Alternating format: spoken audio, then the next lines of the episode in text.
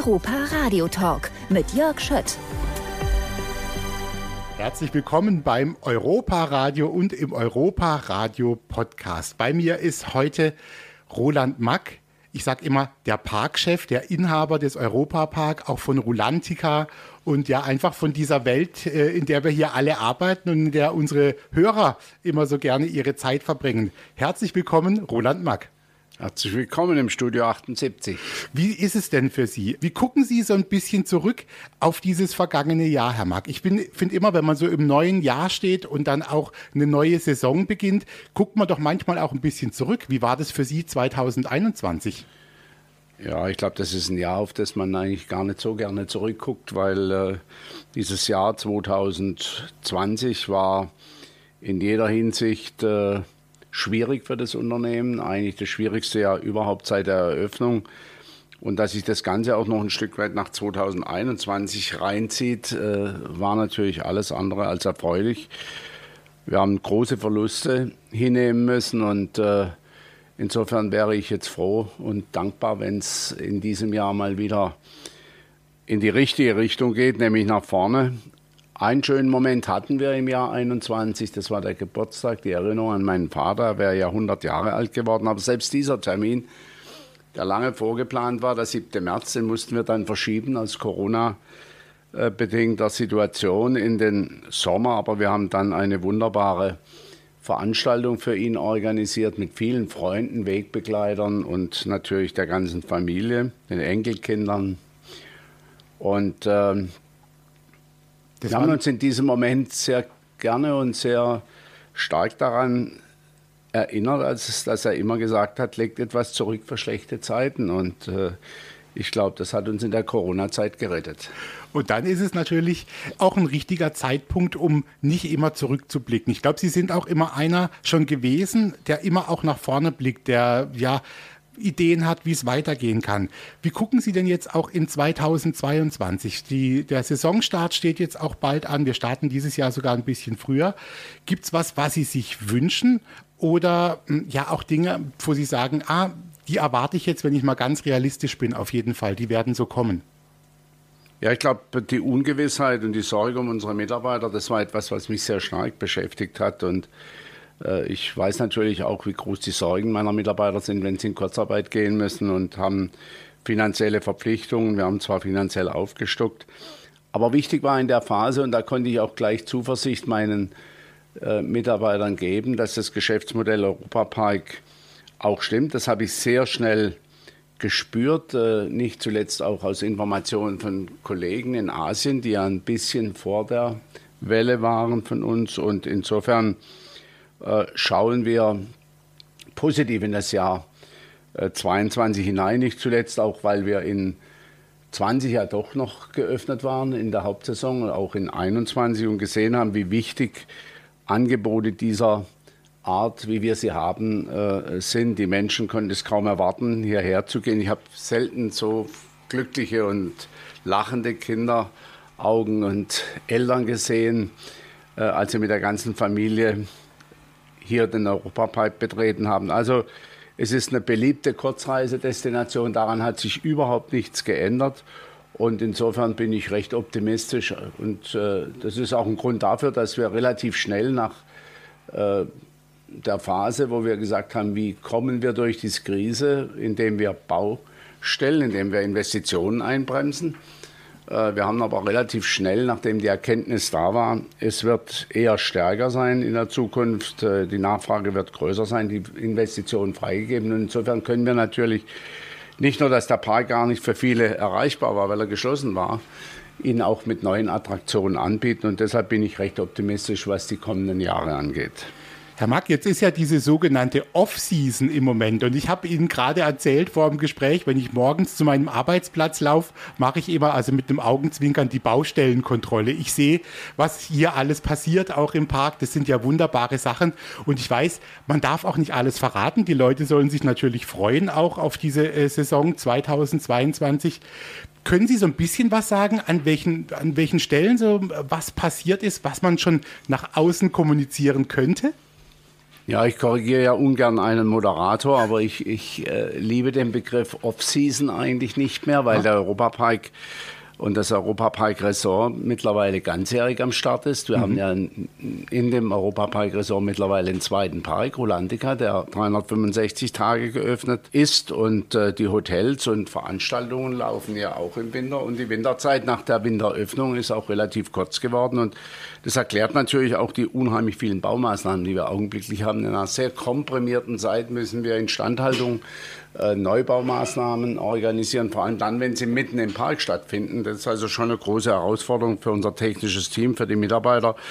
Und äh, da fallen mir zwei große Baumaßnahmen, die mitten im Park stattfinden. Das ist einmal die Renovierung der Eurosat-Kugel, die äh, eine wunderbare neue Lackierung bekommt. Das ist ein riesen eine Riesenaufgabe, 1500 Paneelen in 40 Meter Höhe zu entfernen dann äh, sie zu bearbeiten, neu zu lackieren und wieder sie zu montieren. Und das in einer Zeit, wo es recht frisch und windig und auch regnerisch ist. Also großes Kompliment an die Kletterer, die äh, diese Maßnahme durchführen. Und natürlich Infrastrukturmaßnahmen, die notwendig wurden für den Ausbau des österreichischen Themenbereichs, der voll im Gang ist.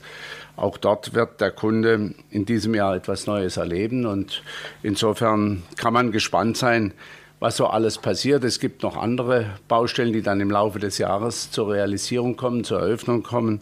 Und insofern äh, glaube ich, dass wir gut gewappnet sind, denn ich spüre eins, Menschen möchten zusammen sein. Sie haben jetzt genug vom Homeoffice und von den digitalen Informationen, die ohnehin wichtig bleiben, aber Menschen sind soziale Wesen, die sich begegnen möchten, gemeinsam lachen wollen und vor allem in der Familie. Und dies kombiniert mit einem attraktiven Kurzurlaub. Ich glaube, da ist der Europapark auch, was die Begrifflichkeit Staycation angeht, nämlich bleiben und Ferien machen. Das ist so eine äh, Wortfindung der Amerikaner, passt aber sehr gut auch auf die Mitteleuropäer und auf unsere Gäste. Und insofern ist der Kurzurlaub, die Nachwahl des Kurzurlaubs weiterhin attraktiv. Sie sprechen ja auch viel mit Ihren Kollegen, wie es im Ausland irgendwie aussieht. Haben Sie so ein äh, Gefühl, wo so ein bisschen in dieser Branche auch die Reise hingeht? Also wie sich das die nächsten Jahre vielleicht auch inhaltlich entwickeln wird? Die Frage, wo geht die Reise hin, ist in der Tat äh, eine Frage, die mich natürlich nicht nur wegen dem Europapark beschäftigt hat, sondern eben auch wegen Mark Reitz die ja Parks weltweit mit Fahranlagen äh, beliefert. Und ich hatte schon Sorge, dass wir nachdem die Pandemie für die Parks vielleicht vorbei ist, äh, wir eine Bremsspur in der Herstellung erleben. Und da muss ich sagen, erfreulicherweise spüren wir das nicht. Die ganzen Parks weltweit haben die Zeit genutzt, um neue Attraktionen zu entwickeln, Aufträge zu platzieren. Und man muss sich mal vorstellen, Mackrides hat keine internationale Messe, weder in Asien noch in Europa noch in Amerika in den vergangenen 18 Monaten besuchen können. Und dennoch sind die Aufträge reingekommen und wir haben eine bessere Auftragslage wie vor der Pandemie. Das beruhigt mich natürlich schon, weil dort auch dann die Arbeitsplätze sicher sind und darüber hinaus ein Signal für mich da ist, dass weltweit man optimistisch in die Zukunft geht, weiterhin an das Angebot der Parks glaubt. Und äh, das ist doch auch eine beruhigende Ansage, nicht nur für meine Mitarbeiter, sondern für das Familienunternehmen, was mittlerweile äh, nahezu 250 Jahre alt ist wenn man so nach Amerika auch guckt und ins Ausland, Herr Mark, da war ja lange Zeit, oder man hat es immer so ein bisschen mitgekriegt, dann ging es darum, man braucht noch eine höhere Bahn, eine schnellere Bahn. Es muss ganz viel mit Adrenalin zu tun haben. Jetzt haben, sind Sie auch einen Weg gegangen und haben immer gesagt, bei uns steht im Vordergrund auch diese Familientauglichkeit, dass die, die ganze Familie was findet.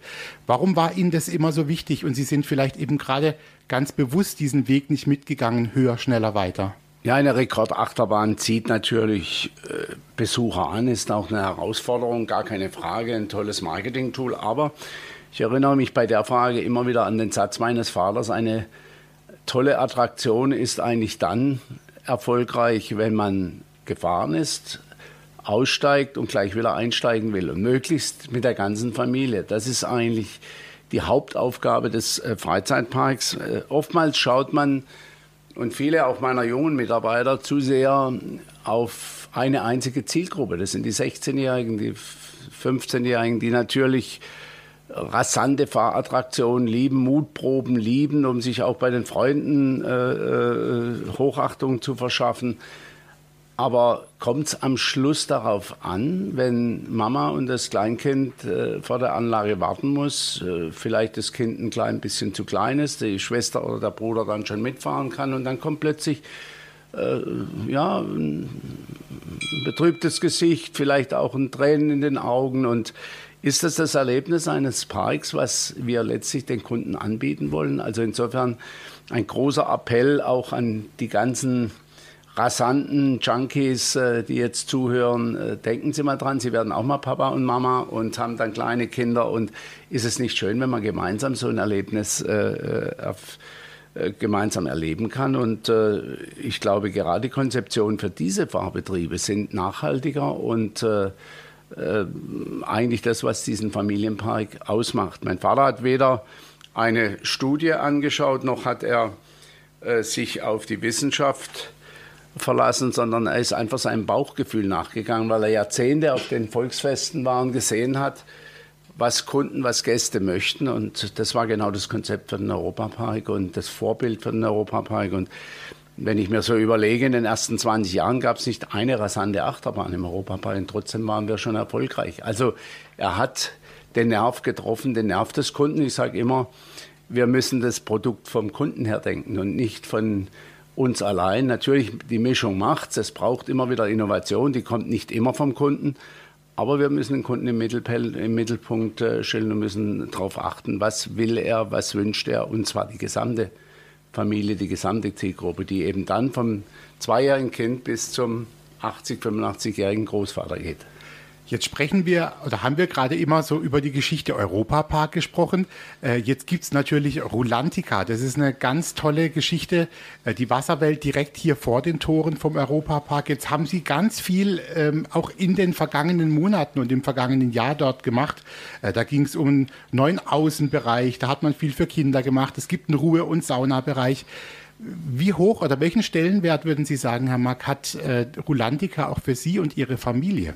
Ja, das war ein ganz mutiger Schritt, den wir da gegangen sind, weil wir natürlich die Philosophie hatten, ich habe das ja schon angeschnitten, den Kurzurlaub zu befeuern. Und für den Kurzurlaub braucht es einfach auch noch mehr Angebot. Äh, ein Tagesbesuch, mittlerweile natürlich auch gerne zwei Tage im Europapark, ist das eine.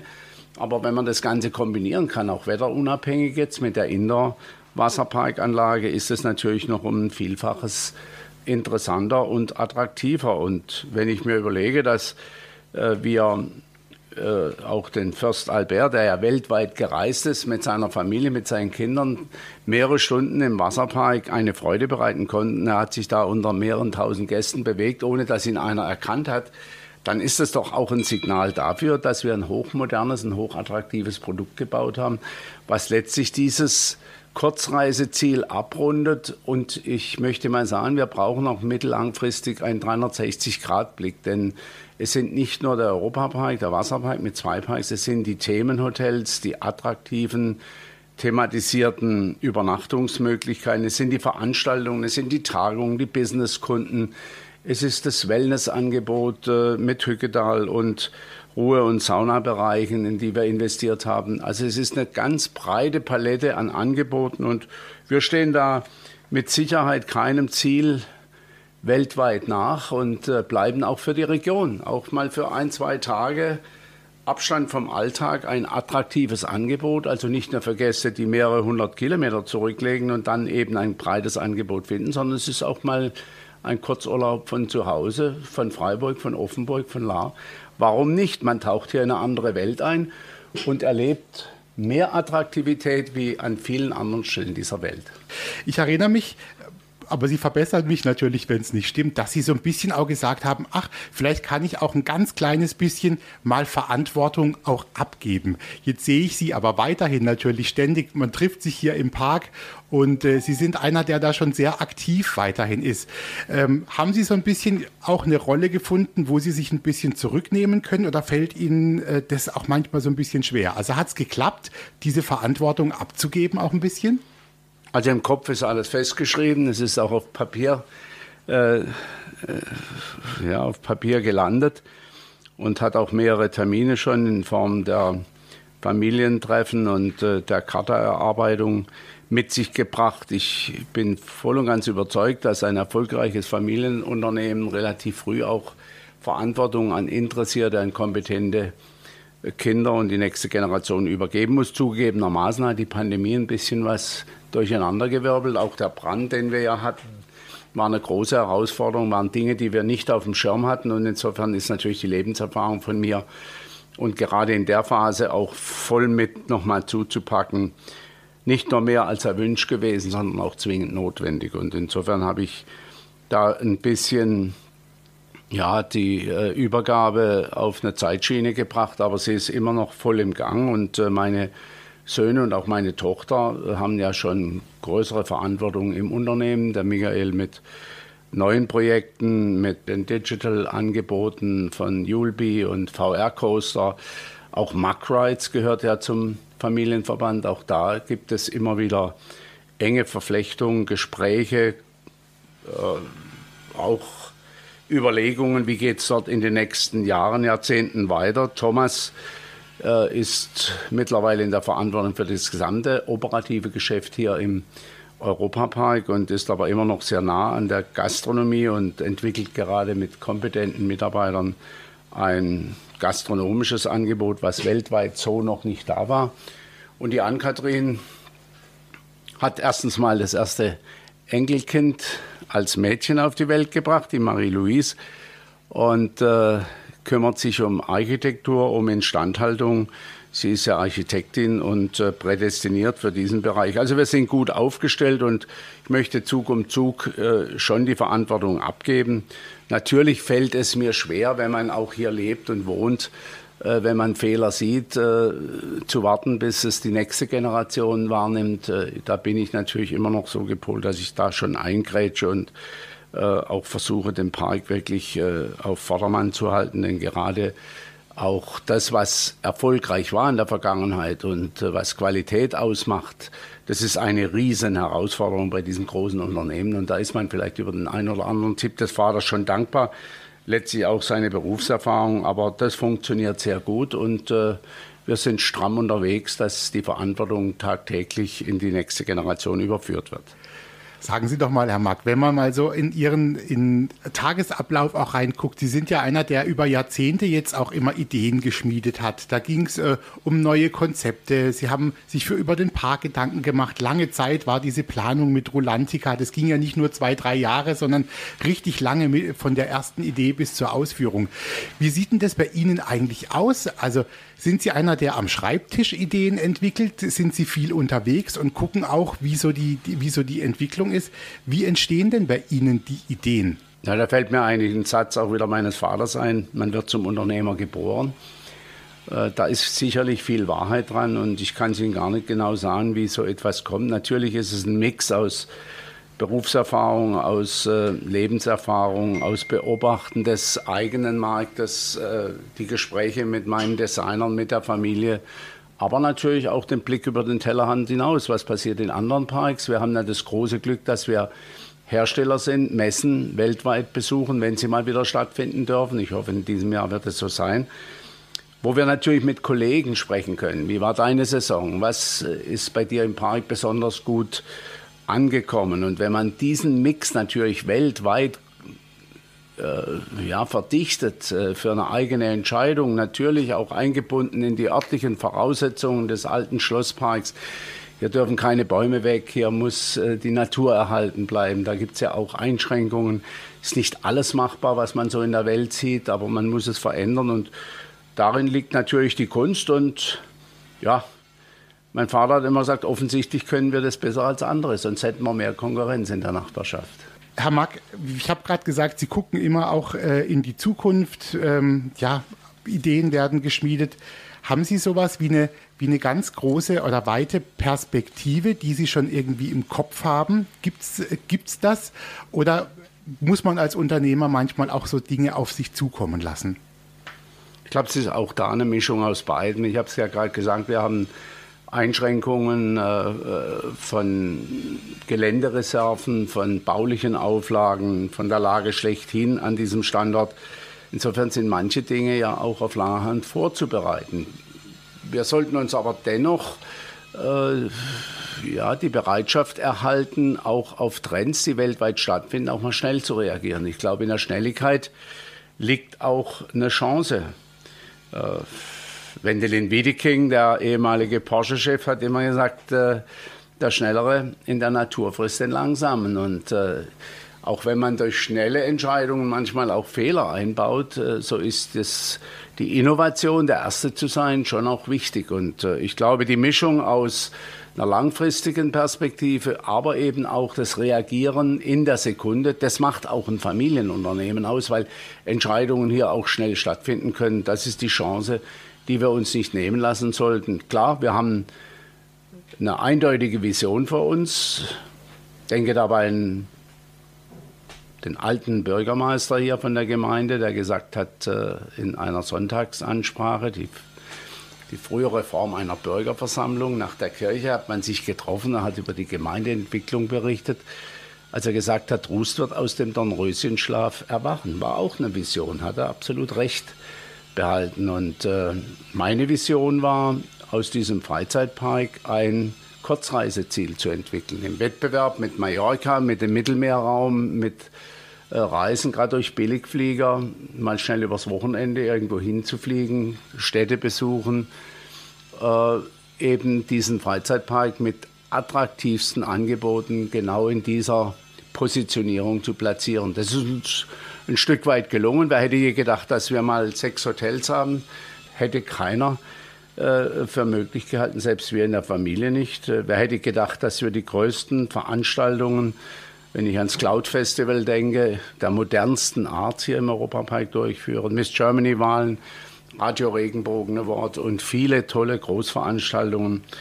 Äh, da hat sich schon was getan in diesem Ort. Also meine Vision, diesen Europapark als Kurzreiseziel ganzjährig, das muss man auch mal dazu sagen, ganzjährig äh, dazu zu nehmen. Dazu gehört natürlich auch die attraktive und erfolgreiche Winteröffnung des Europaparks.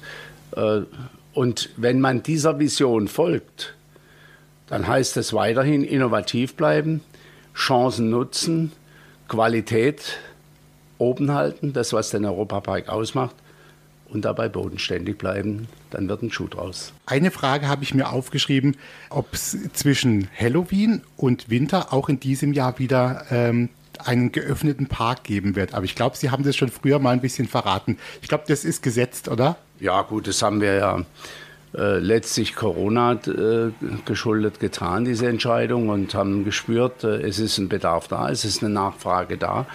Äh, die Ganzjahresöffnung ist mehr und mehr die Vision, die wir haben, die wir mit dem Wasserpark, den Hotels bereits erfüllen. Und der Park nähert sich auch äh, dieser Ganzjahresöffnung, vielleicht nicht komplett, aber wenn ich dieses Jahr denke, wir starten früh wie nie zuvor mit einem Wochenende, haben dann die Webhosting Days und starten in die Saison Ende März dann täglich. Also da sind wir schon auf dem Weg, äh, mehr und mehr zu tun und äh, ich würde sagen, das ist auch vielleicht, vielleicht noch nicht ganz das Ende. Es gibt ja sehr viele Indoor-Einrichtungen, die man unter Umständen ganzjährig betreiben kann. Also warten wir es mal ab. Äh, die Aufgabe ist natürlich, die Mitarbeiter zu halten und Mitarbeiter verursachen Kosten und äh, wenn man keinen Umsatz dagegen stellt, ist es natürlich schon auch eine riesige Herausforderung bei all dem Wachstum, was wir haben. Und insofern müssen wir uns immer wieder was Neues einfallen lassen. Zum Datum komme ich jetzt noch und sage was, Sie haben gerade gesagt, 21. Wir starten also am 26. und 27. an dem Wochenende und am Wochenende davor gibt es dieses Pre-Opening, das wäre dann der 19. und der 20. Herr Mack, Sie haben immer Wert gelegt auf tolle Shows. Können Sie da schon ein bisschen was sagen? Wissen Sie schon, was es geben wird in diesem Jahr? Das Showangebot wird so groß bleiben wie bisher, vermute ich mal. Ne? Ja, wir geben auch wieder Gas. Wir haben ja auch, was Künstler angeht, etwas eingebremst in der Pandemie, weil wir gar nicht wussten, wann können wir wieder starten. Und das werden wir äh, sukzessive auf das Niveau von 19 äh, hochfahren. Wir haben eine attraktive Show im See vorgesehen mit einer riesigen, äh, mit riesigen Wasserspielen. Also es wird äh, extrem attraktiv. Äh, ein Stück davon kennt man ja aus der Winteröffnung, wo wir die Abendshow dort produzieren. Und äh, was die Shows angeht, ich glaube, es gibt keinen Park weltweit, der so ein großes Showangebot hat wie der Europapark. Da gehört die Arena dazu, da gehört das Varieté-Programm dazu, da gehört der Winterzirkus dazu. und äh, die Eisshow ohnehin. Also da haben wir uns sehr viel einfallen lassen. Die Parade wird erweitert werden. Wir haben das ja für letztes Jahr schon vorgesehen, haben, haben auch da eine Bremse und äh, haben das gestoppt. Also äh, der Kunde wird ja immer wieder überrascht, wenn er zu uns kommt und das äh, macht ja den Erfolg des Europaparks aus. Ich glaube, wir sind ein Unternehmen, was letztlich auch von der Steuerung her den Kunden in den Mittelpunkt stellt. Und ich sage allen meinen Managern, allen meinen Mitarbeitern, denkt vom Kunden her, wenn ihr jetzt Gast hier werdet, würdet ihr das so wollen? Würdet ihr damit zufrieden sein? Da bin ich schon ganz gut vorangekommen. Es gibt immer auch die Geschichte, dass man auf einer Achterbahn zum Beispiel hier auch mal so eine Virtual Reality Brille anziehen kann. Man sieht das Ganze dann natürlich so ein bisschen in einer anderen Welt, fährt damit. Oder es gibt draußen neben dem Hotel Kronasar auch diese Geschichte Julbi, wo man, wo man selber mit so Handtrackern und vielleicht auch einem Helm auf auch neue Welten erlebt. Wird sich das auch noch mal so ein bisschen weiterentwickeln, auch in diesem Jahr? Absolut, vor allem von den Inhalten. Und da bin ich ganz stolz und glücklich, dass auch äh, gerade Michael äh, sich dieser Entwicklung verschrieben hat. Er erlebt sie richtig, er ist leidenschaftlich dabei und alles, was man mit Leidenschaft macht, äh, wird auch irgendwann erfolgreich sein. Und wir haben da ja auch große Erfolge weltweit. Äh, da kommen ja ganz, ganz tolle Sachen dazu. Also gerade im Online-Bereich haben wir uns in der Pandemie extrem gut weiterentwickelt. Ich denke dabei nur an die Online-Tickets, ich denke an Tischreservierung, virtuelle Warteschlangen, die da entstanden sind, Wartezeitprognosen, die Parkplatzbuchungen, Informationen und Auslastung für unsere Gäste vom Allerfeinsten. Und ich glaube, da gibt es noch weitere große Chancen für uns. Auch das Restaurant der Zukunft wird ja ganz äh, stark digital bespielt. Thomas ist gerade in Kopenhagen und äh, schaut sich dort ein gastronomisches Angebot an. Ich habe gerade mit ihm telefoniert. Er sagt, das, was wir bieten, ist um Klassen besser. Also Herr Mack, wir freuen uns alle drauf und äh, wir sehen uns dann zum Saisonstart. Danke, dass Sie gekommen sind und dass Sie sich die Zeit genommen haben. Und ich wünsche Ihnen noch weiter viele gute Ideen und äh, ja, dass es wunderbar klappt mit der Familie und äh, tolle Stunden noch im Europapark und in Rolantica. Danke, dass Sie da waren. Vielen Dank auch. Und äh, ich bin ja hier zu Hause. Es ist ja mit relativ wenig Aufwand. Es ist ja mein, im Grunde genommen mein zweites Wohnzimmer, das Studio 78. Und äh, deshalb freue ich mich, mit den Kunden auch in dieser Form in Kontakt zu treten. Ich begegne natürlich allen Menschen sehr gern auch persönlich und äh, freue mich, wenn ich viele von Ihnen äh, wiederholt bei uns sehen kann.